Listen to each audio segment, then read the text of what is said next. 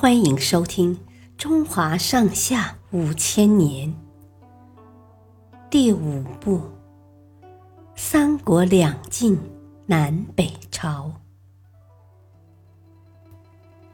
葛荣起义，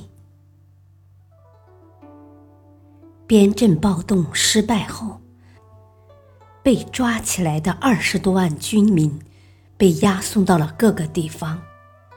他们忍受不了寒冷、饥饿和酷刑，再一次发动了起义。这次起义的首领叫葛荣，他带领起义队伍攻下了许多地方。北魏又派出了大将军袁渊。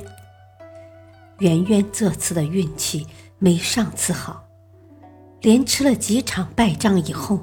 他就被起义军的巡逻队抓住，一刀砍下了脑袋。葛荣的队伍很快就发展到了几十万人马，并开始向洛阳逼近。北魏赶紧派大将军尔朱荣率领七万精兵前去镇压。葛荣听说后，骄傲地说。不必害怕尔朱荣。你们准备些长绳子，等他们一到，就跟着我去抓俘虏。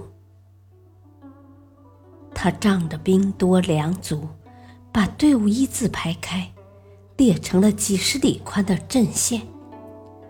尔朱荣看得很清楚，这么分散的队伍，哪能经得起一支精兵的冲击？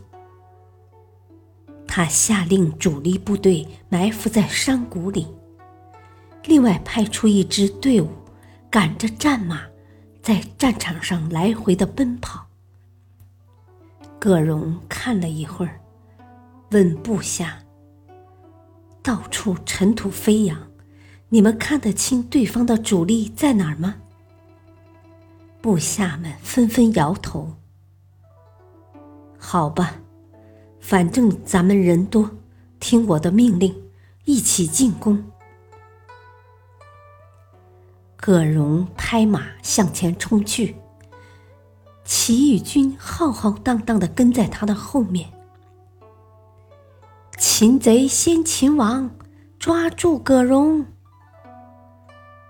尔朱荣一声令下，主力部队顿时杀向了起义军的最前面。经过一番激烈的拼杀，尔朱荣最终打赢了这场战斗。葛荣兵败被杀，起义失败了。谢谢收听，再会。